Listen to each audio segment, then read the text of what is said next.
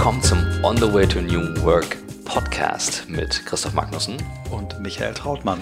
Wir haben den Hinweis bekommen von einem von euch, ähm, die uns folgen und äh, das mögen, was wir tun, dass wir vielleicht doch mal uns gegenseitig interviewen. Das heißt, heute ist es an mir, ein Podcast mit Michael, mit dir aufzunehmen. Bin schon ganz aufgeregt. Ja, ich auch nämlich. Normalerweise bohren wir immer und äh, jetzt machen wir das mal komplett umgekehrt. Und ähm, hier im Podcast geht es ja um neue Arbeitsweisen, neue Tools, aber auch Sinn und Erfüllung bei und durch Arbeit. Und wir versuchen ja das Ganze als im Prinzip Inhalt zu nehmen für unser Buch, was wir schreiben. Und wir haben schon so viel gelernt und dieser Podcast hat sich schon komplett verselbstständigt. Und das, was wir ganz am Anfang mal gesagt haben, wir beiden sind ja bei einem Frühstück in Lissabon, war das, glaube ich, Anfang des Jahres, äh, nebeneinander gesessen. Richtig. Und ähm, sagten, wir sind an ähnlichen Themen dran. Und dann kam dieser Flug nach New York, über den es auch einen Film gibt. Und das, was wir hier tun, das haben einige schon mitbekommen. Warum hast du aber damals gesagt, Mensch, Christoph, finde ich eine super Idee, lass uns das zusammen machen? Ähm, ich glaube, es sind mehrere Motive, die mich getrieben haben. Zum einen hat mich sehr beeindruckt, wie du uns als Berater zur Seite gestanden hast. Vielleicht zur Einordnung, wir haben mit äh, Think, unserer Werbeagentur, einen größeren Umzug äh, in Hamburg hier hinter uns gehabt. Wir haben nach, nach über zehn Jahren im selben Gebäude äh, den Umzug gewagt, mit über 200 Menschen hier an die, an die Elbe vorsetzen und haben eigentlich den Plan gehabt, wirklich hier IT-technisch neuen Standard zu setzen, aber nicht nur hardware-technisch, sondern auch in der Art und Weise, wie wir arbeiten. Wir haben das ganze Projekt auch vor dem Hintergrund gesehen, wie wollen Menschen eigentlich arbeiten, haben uns sehr mit Literatur beschäftigt, haben uns so mit, mit Themen wie Building 20 vom MIT, was so ein, ein, eines der innovativsten ähm, Gebäude war damals durch Zufall, wo kollaboratives Arbeiten äh, erprobt wurde und eben auch erfolgreich äh, vollzogen wurde. Und so bin ich über dieses Projekt Neues Büro ähm, nochmal auf das Thema Arbeiten gekommen mhm. und habe äh, sehr viel ähm, darüber gelernt, habe dann den Prozess, den du hier geführt hast, zusammen mit äh, Tim Jessulat, unserem IT-Chef, Umstellung von der klassischen alten äh, Desktop-Welt auf Cloud Computing miterlebt. Den ersten Versuch haben wir nicht so gut hingekriegt. Ähm, dann hast du uns geholfen und ich glaube, wir sind heute einen ganz, ganz großen Schritt weiter. Und dann kam im äh, Dezember, als ich mit meinen Partnern gemeinsam äh, so einen neuen Weg äh, definiert habe, wie wir die Firma aufstellen wollen, auch die Erkenntnis, dass ich mich auch in meiner Art zu arbeiten ändern möchte. Und das hat dann mit einer Phase der Selbstreflexion ähm, Fortsetzung gefunden und daraus ist dann irgendwann der Wunsch entstanden, das mal aufzuschreiben, zu mhm. sehen, was, was können wir aus dem, was wir in den letzten Jahren gemacht haben, lernen, was können wir aus dem, was wir aktuell sehen, lernen und was können wir in Zukunft besser machen, wie können wir Arbeit für unsere Mitarbeiter, mhm. für unsere Freunde besser gestalten und dieser Wunsch, ähm, ein Buch drüber zu schreiben, der, der ist ziemlich stark geworden und irgendwie hat das uns ja gegenseitig hm. gekickt und das war so die Motivation. Ja. Wenn du jetzt mal zurückschaust, du hast ja nun einen Weg als Berater hinter dir. Also du hast mir das mal in New York beschrieben, eben auch wie intensiv das war. Also wir haben auch viel über die Phase gesprochen mit Kids und unterwegs und arbeiten damals im Vergleich zu dem, was du heute machst. Mhm. Wenn du äh, dir das nochmal Revue passieren lässt, was war so der wichtigste Punkt für dich, dass du sagst, ich schalte im Kopf einmal um, ich will was ändern? Ich habe diese Phasen eigentlich äh, immer wieder gehabt. Ne? Also ich habe als Unternehmensberater angefangen in einer ganz tollen Firma, die es heute nicht mehr gibt, Bossard Consultants, eine französische Beratungsfirma, die äh, schon 96 dann irgendwann verkauft hat an Capgemini.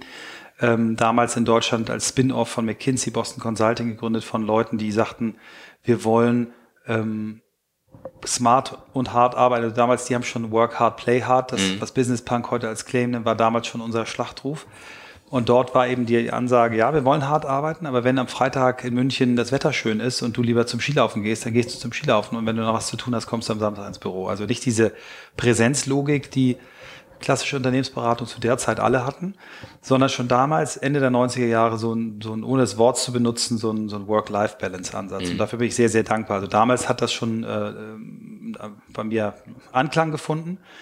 Aber ich habe natürlich Projekte gehabt, wo ich wirklich wochenlang 100 Stunden gearbeitet habe. Und Unternehmensberatung haben wir die Philosophie, ihre Mitarbeiter in der Regel nicht am eigenen Wohnort einzusetzen, sondern äh, die Flugkosten und Hotelkosten werden dann wieder reingespielt durch mehr, mhm. mehr Einsatz.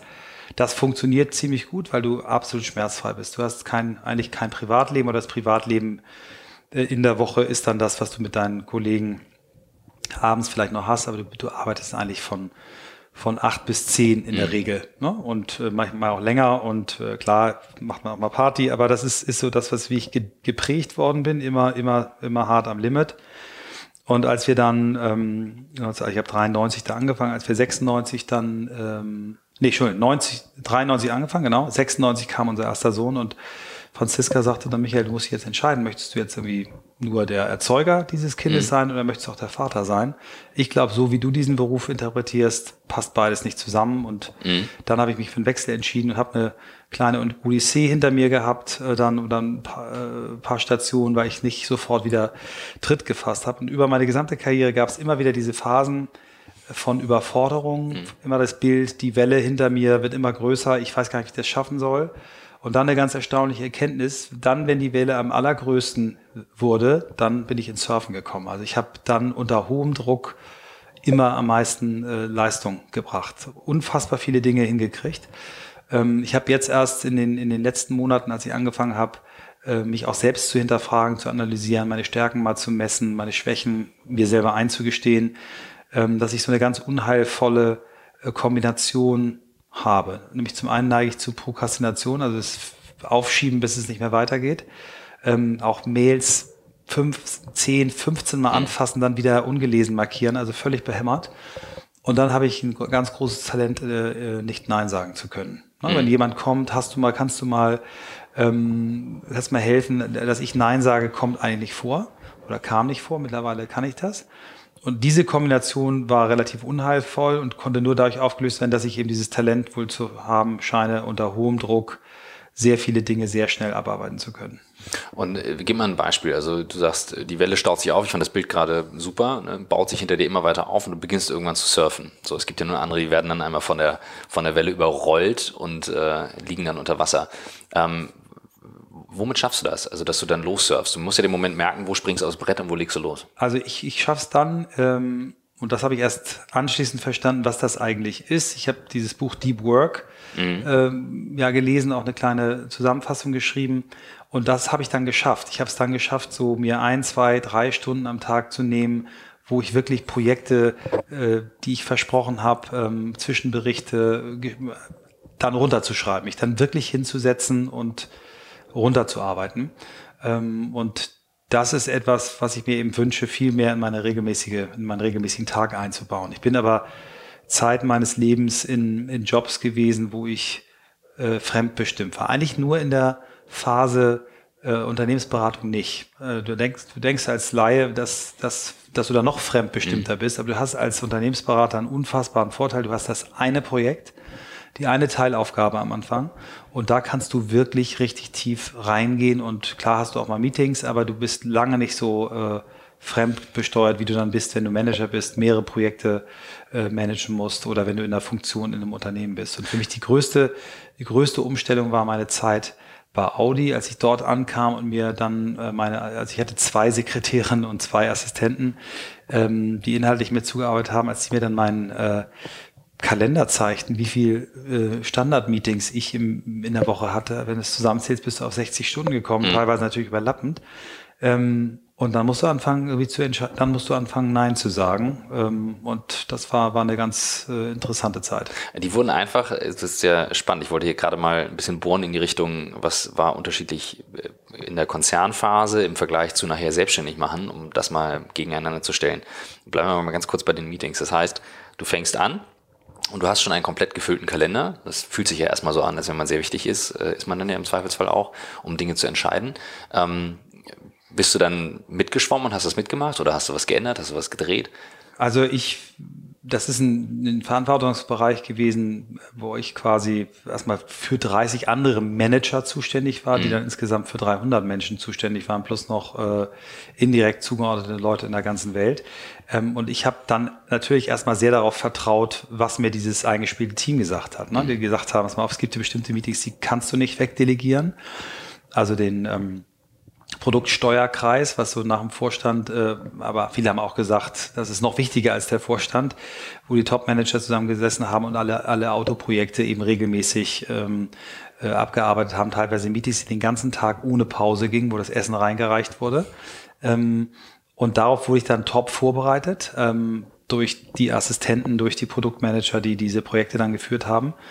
Und dann war eben sehr, sehr wichtig zu sagen, ich muss Zeit einplanen für eine optimale Vorbereitung ähm, und dann eben diese Meetings äh, machen. Und ich und dann gab es andere Meetings, wo man sagen kann, okay, ich habe eben diese 30 Manager, die alle äh, in ihren Funktionen Top-Profis waren, wo dann sagen muss, da gehe ich nicht hin oder da mhm. gehe ich dann nur jedes vierte Mal dahin. Ähm, und da habe ich am Anfang voll äh, vertraut auf das, was meine Teams mir gesagt haben und das war auch richtig so. Ähm, und die Art und Weise, wie so ein Automobilkonzern geführt wird, hat eben sehr viel damit zu tun, dass die Top-Manager dann eben diese Projekte zusammenführen müssen.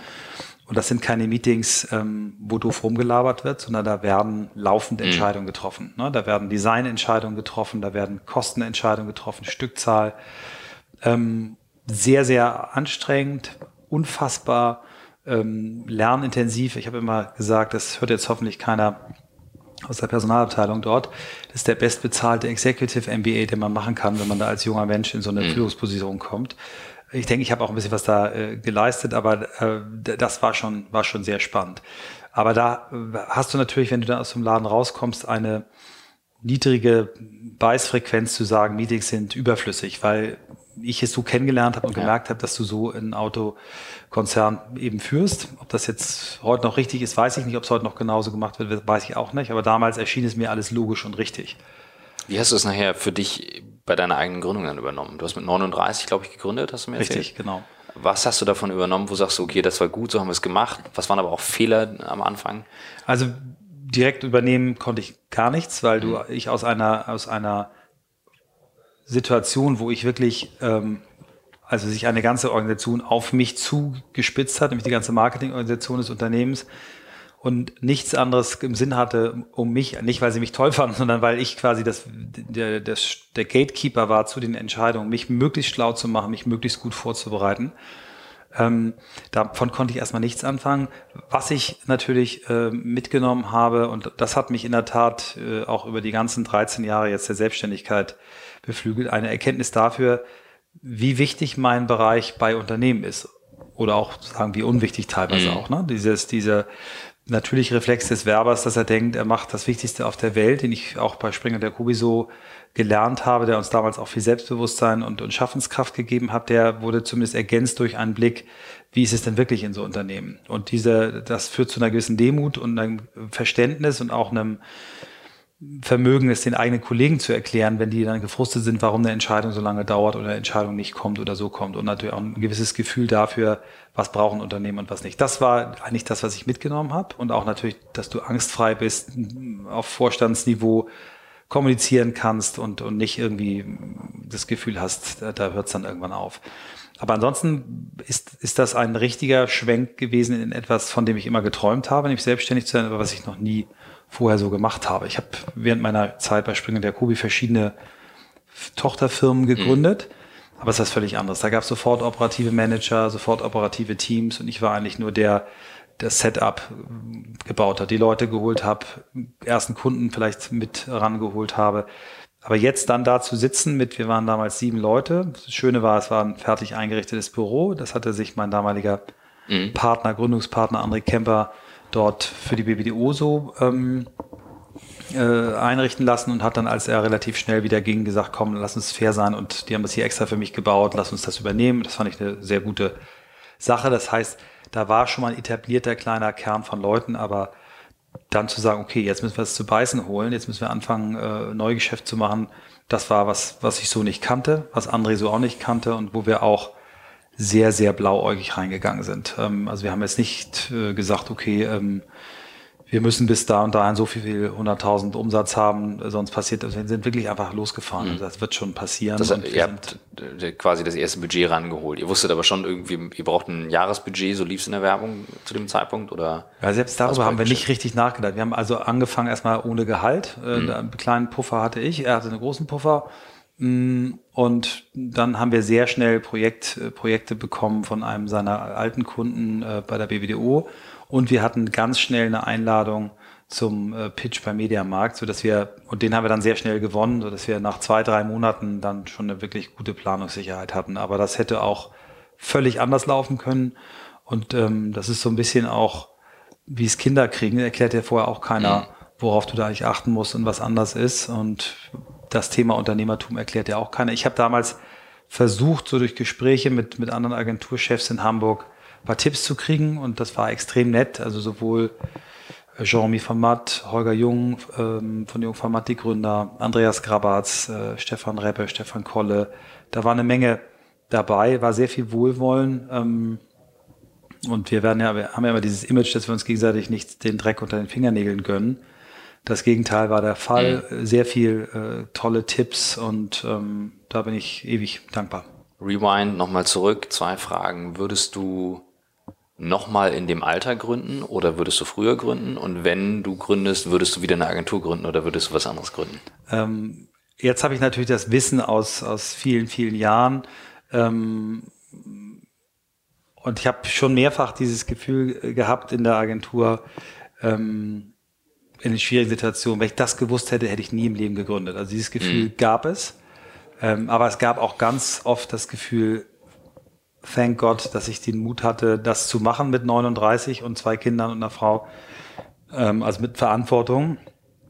Und äh, zum Glück ist die Anzahl der Tage, an denen ich äh, dem lieben Gott dafür gedankt habe, zu waren höher als die mhm. der anderen. Aber es gibt eben auch ganz klar diese Lows.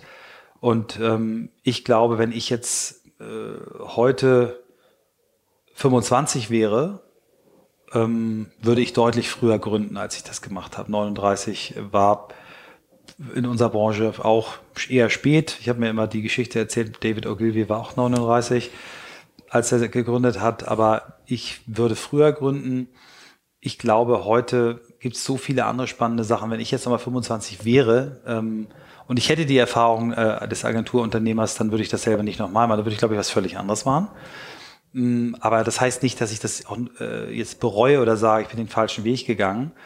Äh, bin sehr glücklich, sehr stolz und sehr dankbar für diese 13 Jahre. Und ähm, wir haben wirklich, ja, wir haben auch Krisen gehabt, aber wir haben eben deutlich mehr schöne Tage gehabt, erfolgreiche Tage gehabt und ähm, das, ja, ich bin, bin glücklich und dankbar, den Weg so gegangen zu sein. Was gibst du deinen Kids mit auf den Weg, wenn du jetzt siehst, wie schnell sich das alles ändert mit deiner Erfahrung, wo du sagst, Mensch, das ist meine Richtung, guck da mal rein. Mhm. Gibst du dem was mit auf den Weg oder lässt du die komplett offen ausprobieren? Ja, ist ganz spannend. Ich habe äh, am Anfang, weil ich so ein paar Vorbilder hatte, wo ich das nicht gut fand, ähm, wo, wo die Väter die, die äh, Söhne, da habe ich es häufiger beobachtet, in bestimmte Rollen gedrängt haben, also Übernahme des eigenen Unternehmens habe ich immer gesagt, ich werde überhaupt da nicht. Also erst habe ich gesagt, ich will, ich will nicht, dass die Kinder bei mir in der Firma mhm. arbeiten. Dann habe ich irgendwie gesagt, das ist auch arrogant, äh, das sozusagen. Ich habe gesagt, ich möchte, dass meine Kinder wirklich völlig frei entscheiden können.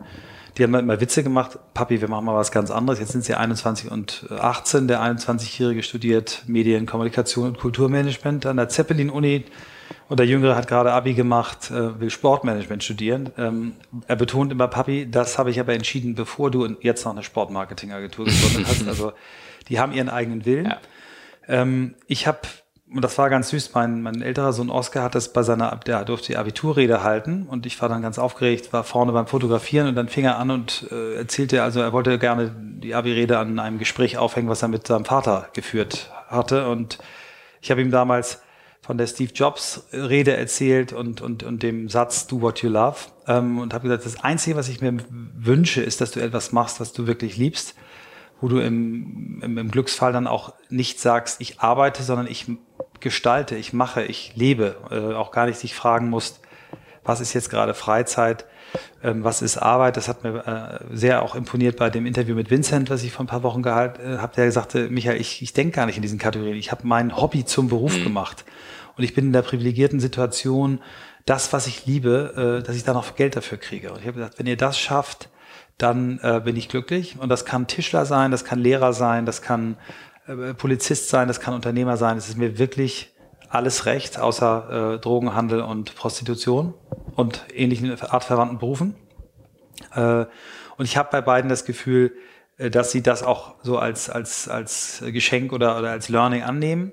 Ähm, und was ich, dann habe ich eine zweite Sache gemacht. Ich habe gesagt, es gibt äh, zwei Seminare oder so sechs, acht Wochen Kurse, die ich euch gerne schenken möchte. Das eine ist, dass ich euch äh, die beste und teuerste Schule schenke, wo ihr Coden lernen könnt. Mhm. Ähm, nicht, weil ich glaube, dass irgendeiner das Talent zum großen Programmierer hat, aber ich glaube, beide werden mit diesen Menschen arbeiten müssen, wollen, können und äh, die zu verstehen, zu verstehen, wie es geht und worum es geht, das halte ich für wichtig.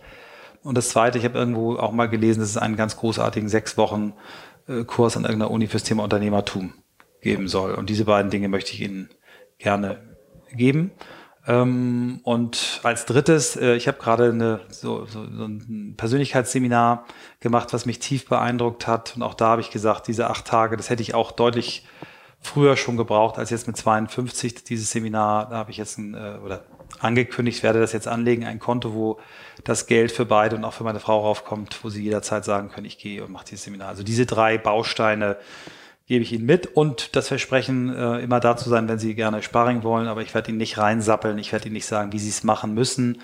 Ich glaube, jede, jeder hat das Recht, seinen eigenen Weg zu finden, nur dann kann er irgendwie kraftvoll und mit Energie äh, gegangen werden. Ähm, aber ich merke schon, beim, beim Älteren merke ich es extrem, der schickt mir seine Hausarbeiten, der will mit mir diskutieren. Mhm. Ähm, und ich kann da ganz oft gar nicht helfen. Ich kann nur sagen, wow, hätte ich nicht schreiben können mhm. in dem Alter. Aber es ist, ist schön, dieser Austausch. Äh, den habe ich in dem Sinne nicht gehabt, weil mein Vater was völlig anderes gemacht hat. Er war Marineoffizier. Und da bin ich sehr glücklich und dankbar, dass meine Kinder jetzt etwas machen, wo ich äh, helfen kann. Denn ich war in den ersten Jahren nicht so ein toller Dad.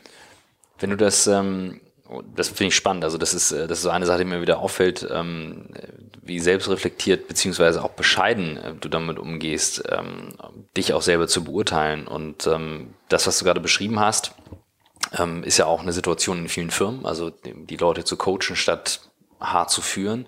Ähm, meine Wahrnehmung ist, dass du eher auch der Typ bist, der der coacht, also der der Wingman ist, Leute groß macht und aufbaut und auch denen die Bühne gibt. Ähm, und wenn du jetzt mal so in die unterschiedlichen Rollen schaust bei euch in der Agentur, Dealmaker, jetzt habt ihr gerade verkauft. Ähm, ich weiß nicht, wie viel du darüber erzählen kannst. Also geschert ist es mal in der Presse. Ähm, ihr seid ähm, jetzt Teil der WPP, also der größten Werbegruppe der Welt. Das heißt, da lief ein Deal im Hintergrund. Mhm. Die Teams müssen irgendwie aufgebaut werden. Wie hast du da die Rollen zusammengebaut? Weil das, das wirkt immer alles sehr leicht bei dir. Ja, also ich, ich war schon mal Dealmaker bei einem Agenturverkauf, äh, äh, zumindest würde ich mich da so bezeichnen. Das war damals, als Springer und Jacobi an Interpublic verkauft hat. Äh, da habe ich den, den Dealpartner und die Grundkondition ausgehandelt. Ne? Damals war es so, Springer und Jacobi wollte verkaufen, aber nicht die Stimmmehrheit abgeben und äh, alle Börsennotierten haben damals gesagt, äh, wir brauchen aber die Mehrheit und dann habe ich die Interpublic äh, dazu davon überzeugt zu sagen, wie wäre es denn, wenn ihr 51 Prozent der Shares kriegt, aber wir im Aufsichtsrat 2 zu 1 Sitze behalten, also mehr Voting Shares haben. Und, und damals war ich der Dealmaker. Dieses Mal war ich nicht der Dealmaker. Dieses Mal war ich ähm, in dem, unserem Vierer-Team derjenige, der den geringsten Anteil daran hatte. Also das waren eindeutig äh, Uli an erster Stelle als der, der den Deal operativ gemanagt hat. Äh, Karen, die den Kontakt etabliert hat, ähm, die, wie ich finde, eine fantastische Pressearbeit auch gemacht hat, das Thema auch wirklich äh, über den ganzen Prozess lang ähm, diskret unter der Decke halten konnte äh, und auch Armin. Die drei werden ja auch das Unternehmen jetzt als Vorstand weiterführen. Ich werde jetzt nach genau fünf Jahren Vorstand äh, Think AG ähm, äh, Chairman der Gruppe werden und mich dann um bestimmte Beteiligung kümmern. Also von daher war mein Teil eher ruhig. Ähm, ich habe sicherlich auch meine Ideen, meine Vorstellung dazu beigetragen, aber das Lob für diesen Deal gebührt eindeutig den dreien. Mhm. Und äh, wenn du jetzt trotzdem mal überlegst, okay, wie würdest du so ein Team zusammenstellen? Weil das ist so etwas, ich glaube, das haben wir bisher immer wenig in den Podcasts gemacht, so in der, in der Tiefe. Bei den Behenbrüdern haben wir das mal, glaube ich, besprochen. Aber die Rolle eines Gründers nicht als denjenigen zu sehen, der alles selber macht, sondern das Team aufzubauen. Das hat ja auch viel mit deinem Sport zu tun. Kannst du da nochmal tiefer einsteigen? Also das hat auch einen Lernprozess. Ich habe ähm, insbesondere in der ähm, im Verhältnis zu André Kemper, zu meinem Gründungspartner, wenn der mal gesagt hat, Michael, das kannst du doch gar nicht, da brauchen wir jemand anders, war ich immer sehr schnell eingeschnappt, habe immer das Gefühl gehabt, nee, ich bin Unternehmer, ich kann alles, ich kann mhm. Finanzen, ich kann, äh, ich bin doch Diplomkaufmann, ich kann verkaufen, ich, ich kann Strategie. Ähm, ich weiß gar nicht, warum ich dieses Gefühl hatte, alles können zu müssen. Und die Erkenntnis, dass ich bestimmte Dinge sehr, sehr gut kann und andere Dinge nicht so gut kann, die ist über die letzten Jahre eigentlich gekommen. Und Karen und ich haben gemerkt, dass wir ähm, sehr großen Bereich haben, wo wir uns überdecken in, in, in Themen und Talenten und haben, haben dann entschieden, dass es schlauer ist, weil wir einfach einen unterschiedlichen Managementstil haben, ähm, die Rollen auch klarer zu, mhm. ähm, zu stricken. Und ähm, das ist jetzt, glaube ich, äh, so wie wir es machen, genau richtig. Also du hast ja eine Agentur, du brauchst einen sehr klugen Kaufmann. Den haben wir mit Uli Pallas, einen der besten, ich sage den besten in Deutschland im Agenturbereich bekommen, der jetzt als CFO, COO die Gruppe führen wird und Karen und Armin als Joint CEO, sie für Strategie, Beratung, er für Kreation, top aufgeteilt und mein Talent besteht sehr stark äh, im Networken, im Collab äh, Collaboration erzeugen durch geschickte Partnerschaften, also ähm, die Joint Ventures, die wir gegründet haben, ob das äh, LTT ist oder ob das ähm, Bobby und Karl ist, ob das ähm, Uplift ist, das da ist meine Stärke, diese diese Dinge äh, mitzuentwickeln und, und dann auch zu starten. Ich bin eher jemand, der gut ist im enablen, Leute in mhm. Position setzen, Sachen anschieben, als dann derjenige, der nach 13 Jahren dann noch äh, der, der Manager ist. Das habe ich gemerkt. Und von daher ist das, glaube ich, eine ganz, ganz wichtige ähm, das Learning, dass ein Unternehmer früh anfangen sollte, sich selbst ehrlich zu fragen, was kann ich und was kann ich nicht und wo brauche ich Leute, die etwas besser können. Und ich bin zweimal stolz, also einmal, dass André und ich gemerkt haben nach acht Jahren, dass wir äh, nicht so kompatibel sind, wie es sein muss und die Erkenntnis hatten, etwas zu verändern.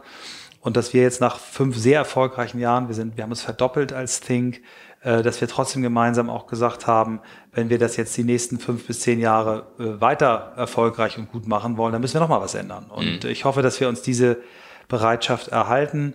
Ähm, es ist kein vorweggezogener Ausstieg und jetzt, ich werde schon von vielen gefragt, ob ich jetzt ein Haus auf Mallorca gleich mhm. haben will und äh, jetzt hätte ich ja viel Zeit. Nein, ich habe nicht viel Zeit, ich habe genauso viel Zeit wie vorher.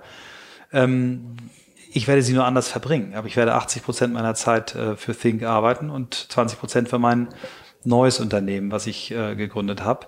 Und ähm, wir sind sehr, sehr happy, dass wir gemeinsam, ähm, ohne wirklich fremde Hilfe, also unser Aufsichtsrat hat uns gut gecoacht, aber wir haben jetzt keinen Coach gehabt, sondern wir sind eigentlich zu der Überzeugung gemeinsam gekommen und äh, das, das finde ich von uns allen Vieren sehr erwachsen. Mhm. Ja, definitiv. Also ähm, das ist auch so der Prozess und wie du es beschrieben hast, das kann ich nur bestätigen.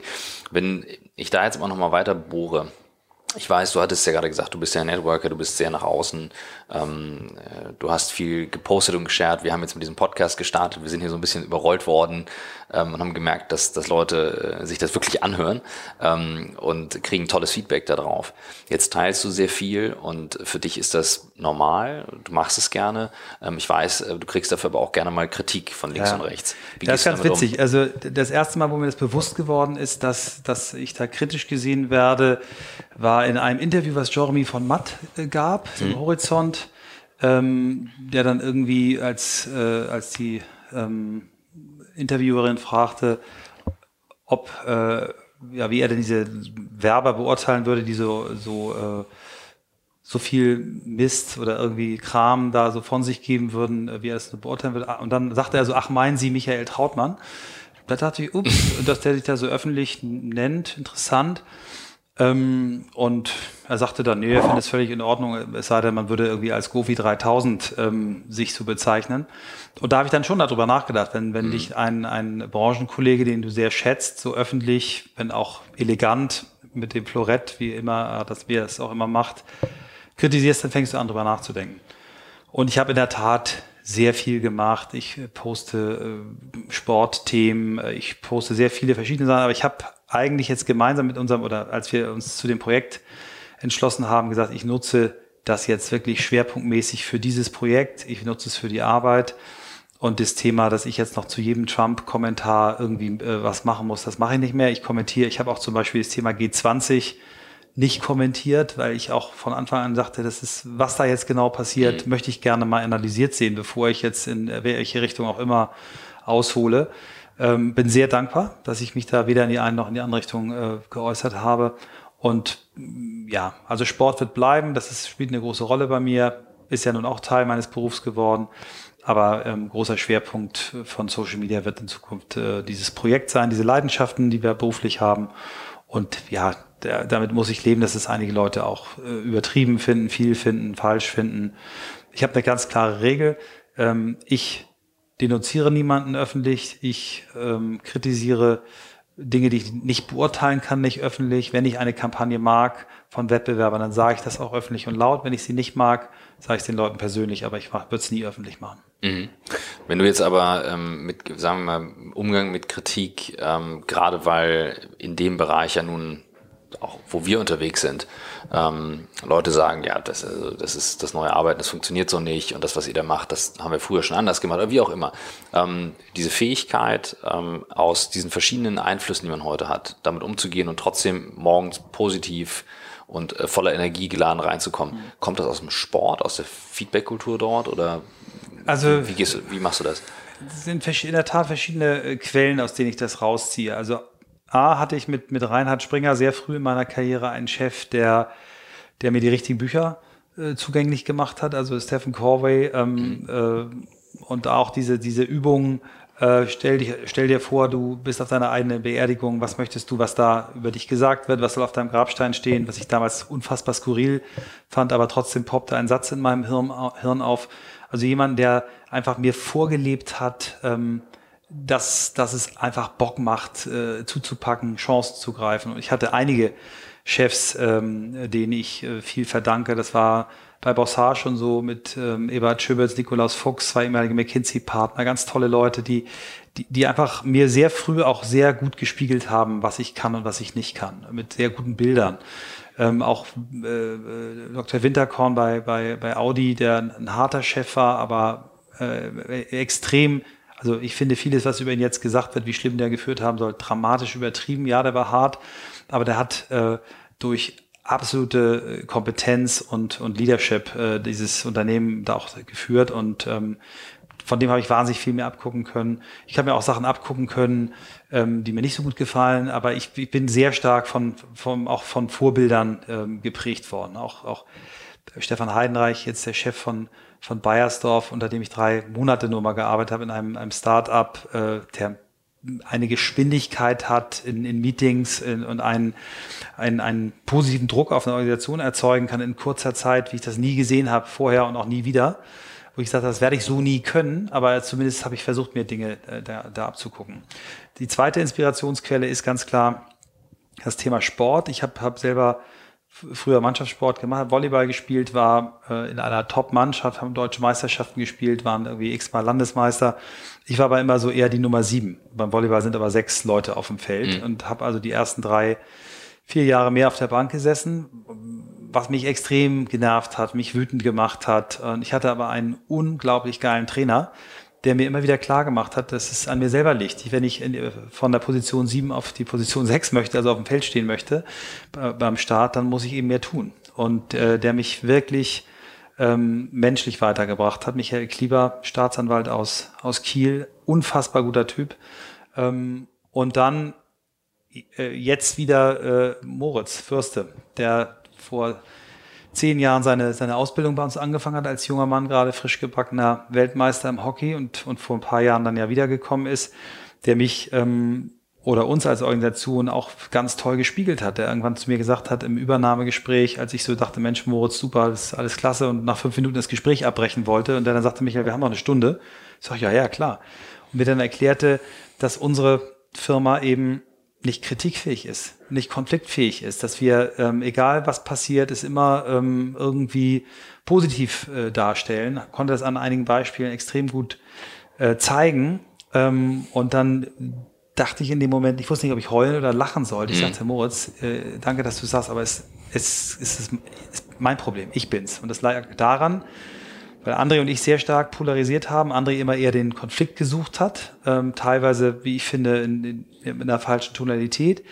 Ähm, und ich dann immer ausgeglichen habe und ich dann zu weich wurde und äh, dann auch mal gesagt habe, pass mal auf, wenn wir ihm das jetzt auch noch sagen, dann dreht er völlig durch. Mhm. Dinge unter den, so für die Leute zu sehen, Dinge unter den Teppich gekehrt habe. Und die Firma hat gelernt, äh, mit Michael äh, darf man keine ernsten Sachen machen oder das darf man nicht mhm. offen ansprechen, man muss es immer nett aussprechen. Und das, äh, also der Fisch stinkt vom Kopf. Und das war eben ein, ein, ein unfassbares Learning.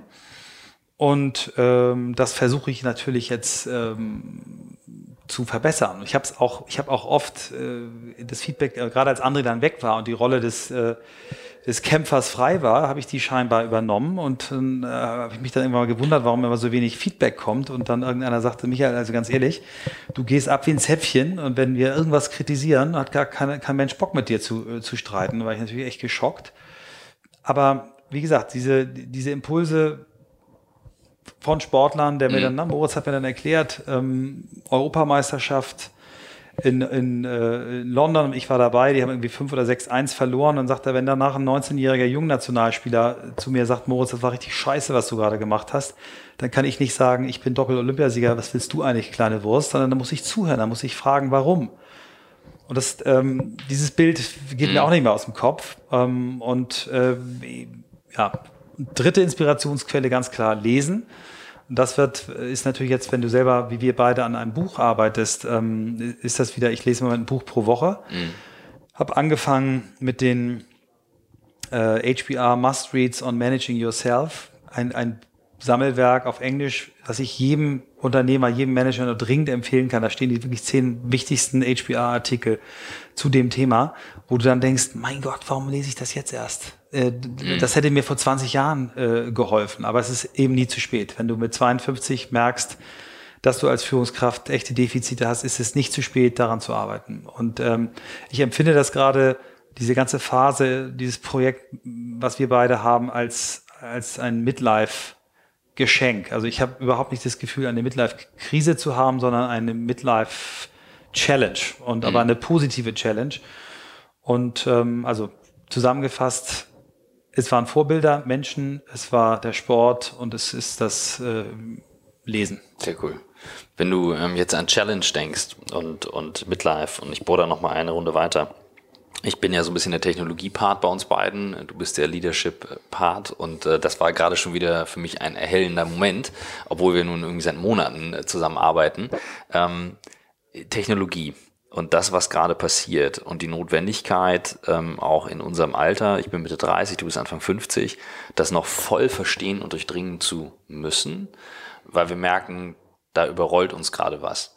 Ähm, nun weiß ich, du kannst dich super gut begeistern, findest die Sachen wahnsinnig spannend. Ich glaube, ich habe mal bei einem Stammtisch von euch präsentiert, okay, so kann man arbeiten, so kann man es machen. Und du hast ähm, gesagt, okay, das will ich auch. Weiß aber auch, du tust dich so im Alltag manchmal schwer mit einigen Punkten, wo du sagst, boah, muss ich mir nochmal angucken, nochmal gucken und nochmal angucken. A, wo holst du deine Motivation her, trotzdem dran zu bleiben? Und B, jetzt mal so auf, ähm, auf Challenge gedacht, ähm, wie, wie hart challenge du dich selber, Technologie zu verstehen, auch in Hinblick auf, okay, welchen Einfluss hat YouTube und Facebook und Co. auf die Agenturwelt zum Beispiel? Also im, im Doing wünsche ich mir noch viel, viel mehr. Ne? Also ich, ich sitze dann bei dir in der Schulung, finde es total cool, E-Mail-Shortcuts und so weiter und dann ist natürlich, geht dann viel wieder verloren. Ich habe aber eine, eine grundsätzliche Neugier, eine Neugierde, immer alles zu verstehen. Ne? Also ich, ich versuche dann auch Snapchat, ich nutze es nicht so, weil meine Kinder auch sagen, Papi, du bist über 30, also es ist peinlich ich versuche jedes Tool zu nutzen und zu verstehen, entscheide mich dann nicht für jedes Tool. Ähm, ich bin extrem neugierig äh, und, und gehe gern auf Konferenzen. Ich äh, fahre einmal im Jahr mit, mit Agenturkollegen aus anderen Agenturen in Silicon Valley für fünf Tage, um mich da ähm, ein bisschen äh, frisch zu machen.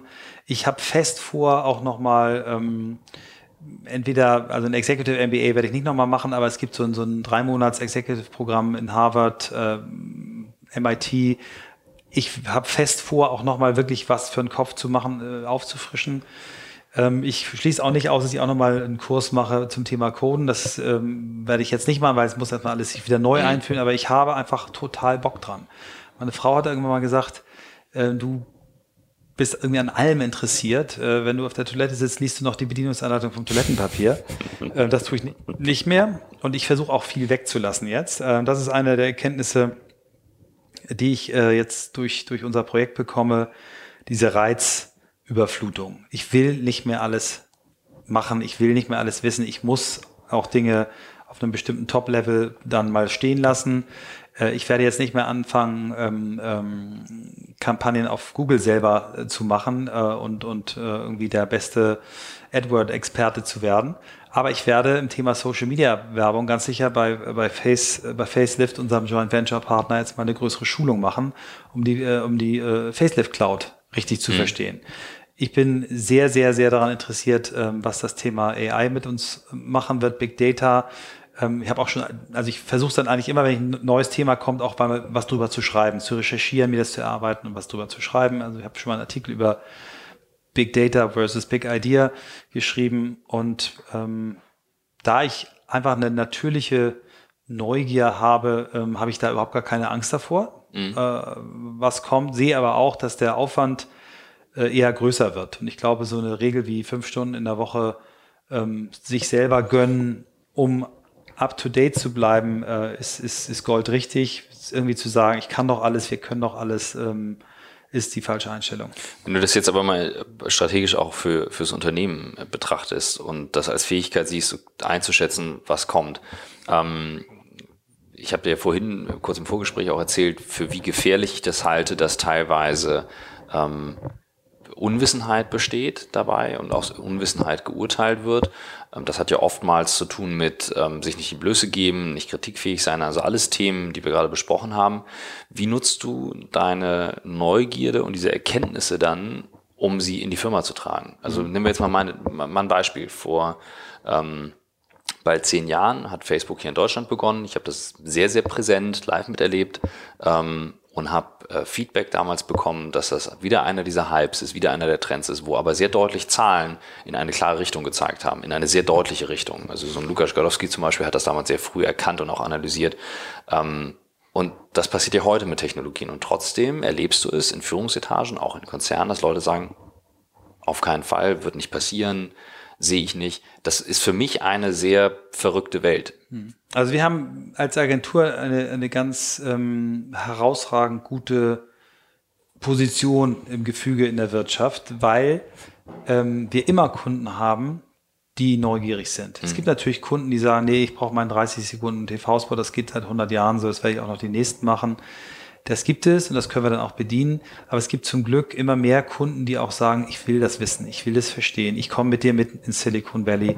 Ähm, ich will, dass wir jetzt mal eine, eine, eine Facebook-Kampagne machen. Ähm, die gibt es und als Agentur hast du immer die Chance, ähm, äh, für solche Kunden oder als Agentur einer unserer Größe immer die Chance, für solche zu arbeiten.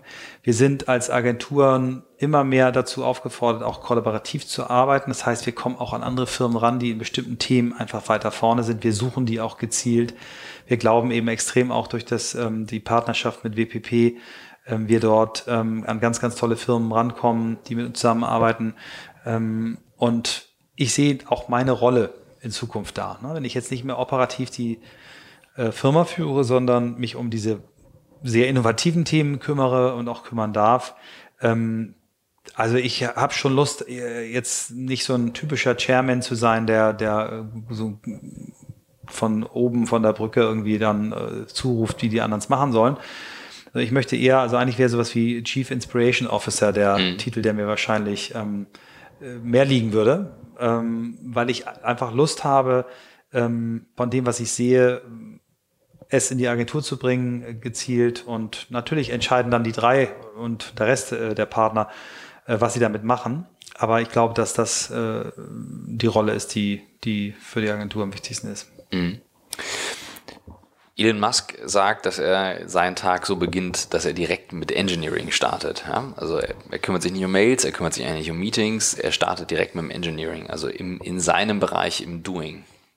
Äh, das ist eine Sache, die ich auch jetzt seit einigen Monaten äh, versuche. Ähm, dass ich, äh, also A, dass ich früher aufstehe, dass ich morgens erstmal mhm. meditiere, äh, mobilisiere, also meinen Körper in Schwung bringe und dass ich mir dann eine Aufgabe nehme und nicht anfange, Mails abzuarbeiten und etwas mache, was, was ich mir am Tag vor mhm. überlegt habe, was ich am nächsten Tag unbedingt schaffen möchte. Ob das eine, das kann mal eine Mail sein an einen Kunden, wo ich sage, ich muss ein bestimmtes Thema ausführen. Das kann ein, ein, eine Buchrezension sein, das kann ähm, ein, ein Konzept sein, das kann ein Prozess sein, den ich mir für irgendwas überlege, das kann äh, ein, ein, äh, eine, eine Suchraster für eine Managementposition sein, die ich dann meiner Personalchefin gebe. Also etwas, was inhaltlicher Natur ist.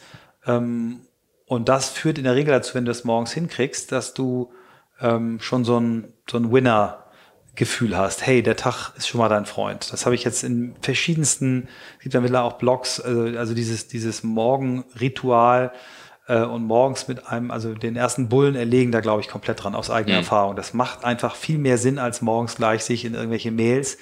Ähm, also Mails sind Monkeys. Es mhm. gibt ja diesen Artikel in äh, HBR, Get Rid of the Monkey, also dieses Phänomen, dass wenn du Führungskraft bist und nicht schnell genug zur Seite springst und irgendeiner der Leute kommt und sagt, Mensch, Christoph, wir haben da das so und so Problem, kannst du mal den und den anrufen? Kannst du mal das und das machen? Dann hast du den Monkey auf der Schulter. Und fast jede Mail ist ein Monkey. Und wenn du vorher erstmal entscheidest, ähm, ich möchte gerne äh, etwas machen, was ich aus eigenem äh, eigener mhm. Überzeugung für wichtig finde für die Firma, ist es dramatisch äh, effektiver und besser. Und die, die meisten dieser Monkeys verkriechen sich dann auch wieder. Und äh, ich habe in den letzten Monaten extrem gelernt, auch die Geschwindigkeit aus Mails rauszunehmen. Also ja, es gibt natürlich Dinge, die schnell passieren müssen, aber ich lasse mir lieber von jemand sagen, du, ich habe dir doch vor drei Tagen diese Mail geschrieben, die so unheimlich wichtig war. Ich sage, du, wenn was ganz, ganz wichtig ist, dann nutze WhatsApp. Mhm. Na, spannend. Das, Oder ruf mich äh, an. Ja, verlagert sich komplett. Und ähm, was äh, mir eben eingefallen ist, weil du, ähm, weil du es genannt hast, dass ähm, Rainer Springer dir einige Bücher empfohlen hat. Wir fragen ja jeden, der bei uns im Podcast ist, nach seinen fünf Buchtipps. Und äh, jetzt kommt es für dich hart zusammen. A, liest du viel? B, kannst du schlecht sagen, nein, den nicht, den nicht, den nicht. Aber du musst dich jetzt entscheiden, ja. deine Top 5. Und zwar sortiert nach eins. Also okay. priorisiert. Mhm. Also ich, ich sage jetzt priorisiert auch für, für mich, was, ich, ja, was mir am meisten gemacht hat. Also äh, ähm, Deep Work ist für mhm. mich das wichtigste Buch, was ich in meinem Leben je gelesen habe, weil es mir sehr stark meine Schwächen gespiegelt hat, weil der Autor mir wirklich erklärt, wie ich Prokrastination und äh, zu viel Ja sagen wirklich bearbeiten kann. Sehr äh, launig, sehr gut geschrieben, sehr viele schöne Beispiele, tief beeindruckt. Das zweite Buch ist ähm, äh, The Seven Habits of Highly Effective People. Ich lese gerade die vor, das ist ja schon sehr alt, das glaube ich 89 oder so geschrieben. Es gibt dann das achte Geheimnis, das lese ich, äh, schließe jetzt auf dem Tisch. Ähm, also das ist das zweite. Dann ähm, Start with Why, Simon Sinek, weil ich wirklich ganz stark daran glaube, dass mit der, dieser Frage anfängt. Warum bin ich auf dem Planeten? Was möchte ich hier hinterlassen? Ähm, The Five Dysfunctions of a Team. Äh, sehr stark, weil ich eben auch merke, was wir als Vorstandsteam eben auch vielleicht am Anfang nicht richtig gemacht haben, aber eben auch jetzt sehe, wow, äh, wir haben es richtig gemacht. Und ähm, äh, aktuell, das wird, wird, die Nummer fünf, ähm, ist von einigen Google-Leuten das Buch Sprint, in nur fünf Tagen neue Ideen, wie man in fünf Tagen nur neue, äh, neue Ideen testet und Probleme löst. Äh, Jake Knapp, mhm. fantastisch. Äh, so dass ich wirklich am liebsten Bock habe, so, ich suche schon nach dem ersten Sprintprojekt, ähm, was ich äh, machen kann. Ähm, das ist so, sind so meine Top 5 aktuell, aber es kommen, ich sage euch nochmal 6, 7, 8. Äh, ich hab's, ich hab's befürchtet. Reinventing, äh, Reinventing Organizations, da ah. ruhig auch die illustrierte Kurzausgabe, hat mich auch völlig geflasht, ganz viele tolle Beispiele, fast utopisch, also der glaubt eben an die, an die führerlose äh, Organisation und hat auch ganz, ganz tolle äh, Beispiele. Ähm, dann ein Buch aus dem Sportbereich, äh, Organize Tomorrow Today ähm, von einem Sportcoach, der so ein, so ein Top-Baseball-Team zweimal, dreimal erfolgreich durch die World Series äh, gecoacht hat. Ganz, ganz großartig. Genau. Und noch viele andere. Also, aber das, das sind, glaube ich, so aktuell die sieben, die mir in den letzten ja. Jahren am meisten bedeutet haben. Sehr cool. Ich weiß gar nicht mehr, was ich jetzt noch anschließen soll. Wir sind in völlig anderen Bereich gegangen, als ich äh, mir am Anfang überlegt habe. Ähm, ja. Was ich spannend fand, weil da waren jetzt äh, genügend Aspekte dabei, die ich noch gar nicht kenne. Hast du irgendeinen Gedanken, der dir jetzt noch gekommen ist, wo du sagst, das fällt mir gerade noch ein? Also ein Thema, was, ähm, was es gibt so einige Leute, die immer sagen, Michael, wie machst du das alles? Also auch gerade durch meinen mhm. Posten. Äh, und ich habe ähm, zwei oder ein Thema, was ich, was ich wirklich glaube, was wichtig ist, dass äh, ich Menschen dazu ermutigen möchte, ihren Leidenschaften auch ihren kleinen Leidenschaften zu folgen. Mhm. bei mir ist das Thema Sport. Ich habe da im, Volleyball nie das erreicht, was ich, wovon ich geträumt habe. Mhm. Ich habe wie jeder kleine Junge, der sportlich war oder Sport wollte, von mehr geträumt und habe mir das aber jetzt eben übers Spät mit Hockey anfangen. Ich habe dir erzählt, ich bin gerade am, am Wochenende deutscher Beachhockeymeister zum zweiten Mal geworden. Irgendwie ein Talent dafür entwickelt, gute Leute zusammenzubringen mhm. und dann eben einmal im Jahr sowas Beklopptes zu machen. Und das Thema Singen ich singe nicht gut, aber ich singe gern und die Leute mhm. merken, dass ich das gerne mache. Also Leidenschaften, die über das, das eigene Feld hinausgehen, auch auszuleben, sich zu trauen, ob das jetzt äh, Häkeln ist, ähm, ähm, wenn Leute sagen, ja Michael, das mit deinen Konzerten, ist das denn wirklich nötig? Ich mach's alle zwei, drei Jahre. Ich muss nicht hingehen, aber deine, deine Mutter macht doch so Aquarellausstellungen und äh, das ist ihre Form und das mhm. ist meine, das ist wie die Aquarellausstellung. Und äh, ich habe nicht gesagt, dass ich irgendwann im Madison Square Garden auftrete, ähm, aber ich mache das total gerne. Mhm. Und Dinge nicht immer verschieben. Also Dinge machen, Dinge, das Leben genießen. Und, und da habe ich noch einiges, äh, was ich optimieren kann, ähm, äh, zu wissen, wer sind die wichtigsten Menschen im Leben. Und das äh, ist, ist die Familie, wenn, wenn man das Glück hat, ähm, wie du und ich, zwei gesunde Kinder zu haben und eine Frau. Ähm, das sollte einen großen Fokus haben. Und das, wenn ich das sagen darf, das bewundere ich an dir, das bewundere ich an eurer Generation, auch an Moritz Fürste dieses ähm, dann auch sagen, nee, wenn das Kind auf der Welt ist, dann ist erstmal alles andere nicht wichtig. Ich weiß, dass ich bei beiden Kindern am, am Tag danach wieder im Büro saß und wenn ich eins bereue, dann das. Wir, wir wussten, also es klingt so bekloppt, wir wussten es damals nicht besser. Und das macht ihr besser, das äh, tut ihr besser. Das heißt nicht, dass ihr deswegen äh, weniger enthusiastisch in eurem Beruf seid. Ihr organisiert euch einfach anders. Du bist der Mann, der für mich Mr. Remote ist ähm, ich finde, dass ähm, dein Mantra, was wir in New York gemeinsam mal so eingefangen haben, dieses, dieses, dieses Free People from the old way of working, while leveraging future technologies, dein Mantra.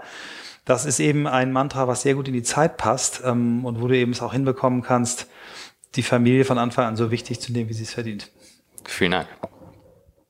Ja, das war's, oder? Ich würde mal sagen, das ist äh, ein sattes Schlusswort. Okay, ja, vielen Dank. Danke dir.